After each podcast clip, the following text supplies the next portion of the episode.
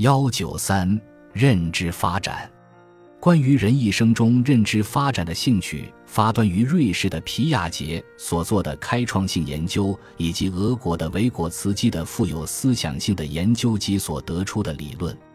关于皮亚杰的一生及其时代，大多有文字记载，可以通过多种途径获知。然而，维果茨基的生平及理论却相对鲜为人知。稍后，本章将简单概要地列出他的生平和研究。就建立一种普遍的理论框架而言，这些理论具有重要意义。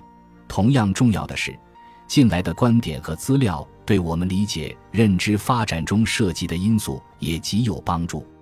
童话和顺应，皮亚杰、道德哲学家和其他人试图单纯通过理性思考来解释人类知识。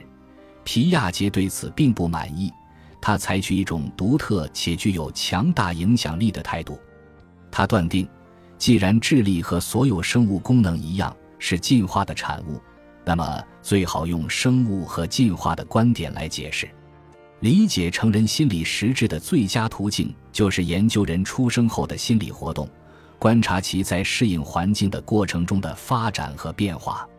基本原则在皮亚杰看来。所有的生物发展，包括智力发育，都要遵循两项主要原则：组织和适应，是指用于探索和理解世界的心理结构本质。皮亚杰认为，心理是结构化的、极组织化的，而且组织的方式越来越复杂、越来越整合。其中最简单的水平就是，它是针对物体的某些动作的心理表征。新生儿的图示有吮吸、抓握、注视，他们使新生儿通过对世界施加动作而开始了解世界。在发展过程中，这些图示以有秩序的方式逐步整合并协调起来，最终产生了成人的心理。皮亚杰假定了人类智能发展的四个临近的主要时期。他还指出，在某个时期内，变化一般是数量上的、线性的。而两个时期之间的差异往往是质的不同，有一个必然的经历四个时期的发展顺序，也就是说，儿童必须通过上一个阶段才能进入下一阶段。我们知道，不是所有心理学家都相信发展是如此严格或按部就班的，包括和两极过程。童话指的是我们从外部世界获得信息。并且将它和我们既有的知识与行为进行同化的过程。对婴儿来说，他们的世界很大程度上涉及物理对象，而他们最初的图示就是把物体放到嘴里。顺应包括改变旧的图示来加工新信息和环境中的物体。例如，当婴儿长大一些并且变得更好动，其可能穿过咖啡桌。物体对其来讲变得太大而无法放入嘴里，因而只能顺应就图示，而将脸部贴在桌角去啃它。皮亚杰相信，心理活动也是相似的现象，即我们拥有各种心理结构来同化外部事件，并把它们转化为心理事件或想法。如果我们想吃一个大得多的苹果，咬苹果时就得调整嘴和牙齿。还要改变其他方面来消化它。换言之，我们必须使自身的生物结构与新物体带来的问题相适应。同样，我们也要使自己的心理结构适应心理环境中心的不寻常的方面。这两种过程，即同化和顺应，代表了一般适应过程的两个互补的方面。皮亚杰假定了人类智能发展的四个主要时期，在某个时期内，变化一般是数量上的、线性的，而两个时期之间的差异往往是质的变化。除此之外，还有一个必然的经历四个时期的发展顺序，也就是说，儿童必须通过上一个时期才能进入下一时期。在这四个阶段里。图示都会在特定阶段的各时段发生顺应。阶段一，感觉运动阶段。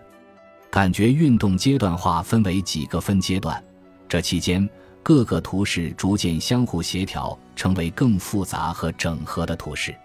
在阶段一中，反应是先天的、不随意的反射，例如吸吮；在下一个阶段，婴儿可以随意控制反射图式。当原始图式真正协调起来的时候，即婴儿不仅能同时进行抓握和注视，还能看到某样东西并试图抓住它，就达到了下一个阶段。阶段二：前运算阶段。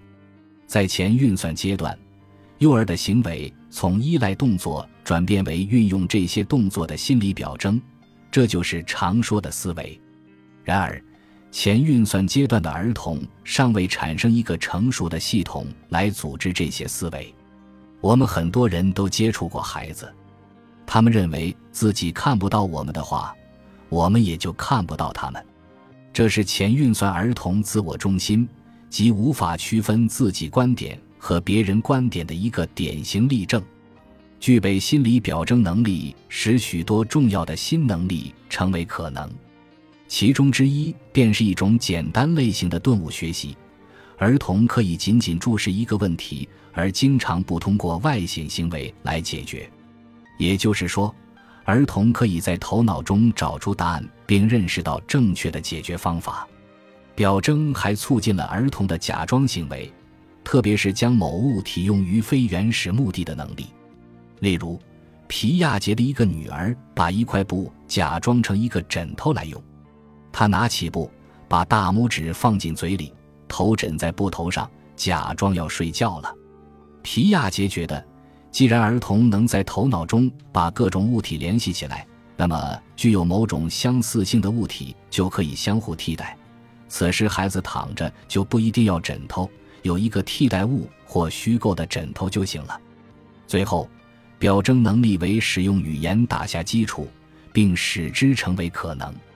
皮亚杰认为，语言由代表着物体和事件的符号组成。表征意味着对存在于头脑中的事物的符号进行创造和再现。只有当儿童能够真正表征和操纵符号之后，他或他才能有效地运用语言。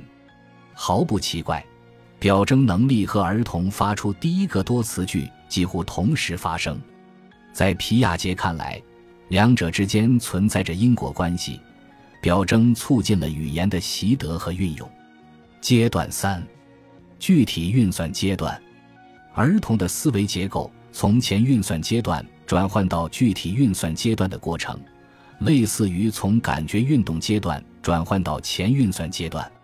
根据皮亚杰的观点，该过程包含了智能发育的三个重要方面的进步：守恒、分类、排序与传递性。第一个方面是指转换物体性质的能力。下面将介绍一个守恒能力的经典测试。在你面前放着三个容器，其中两个容器在各方面完全相同，另一个比前两个高一些且窄一些。在前两个较低的容器中注水，达到相同的高度。你可以通过检查水面的高度来确认两个容器中含有等量的水。现在。把其中一个容器的水倒入高而窄的容器，后一个容器中的水面高度会更高。高的容器里面的水要比低的容器里面的水更多吗？皮亚杰发现，前运算阶段的儿童通常会说高而窄的容器里水更多。然而，具体运算阶段的儿童就能确定两者的水量是一样的。包括对相似物体的分组和分门别类，例如，假设向儿童展示四只狗和三只猫，问是狗多还是猫多。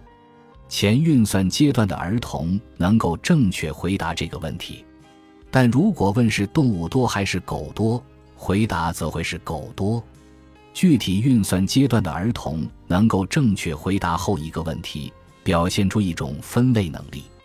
皮亚杰认为，成功的回答不仅需要对子类的意识，如狗和猫，还要具备完整的知识，知道子类相加形成第三个类别，该大类又可以分解还原为各子类。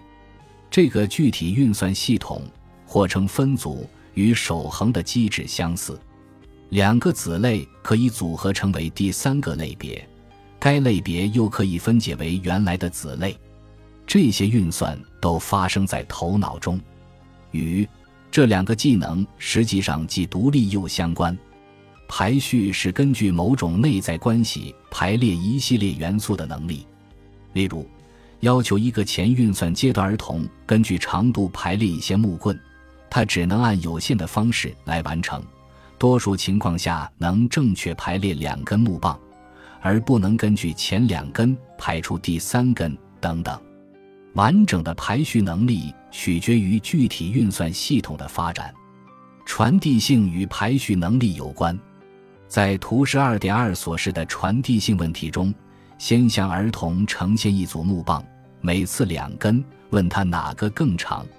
然后有一个关键问题：木棒 B 比木棒 D 更长吗？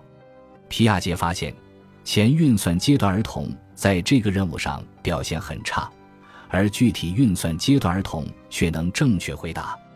他认为其中的关键能力是能够把 B 和 D 联系起来。显然，儿童要做到这一点，就首先必须能够对木棒排序。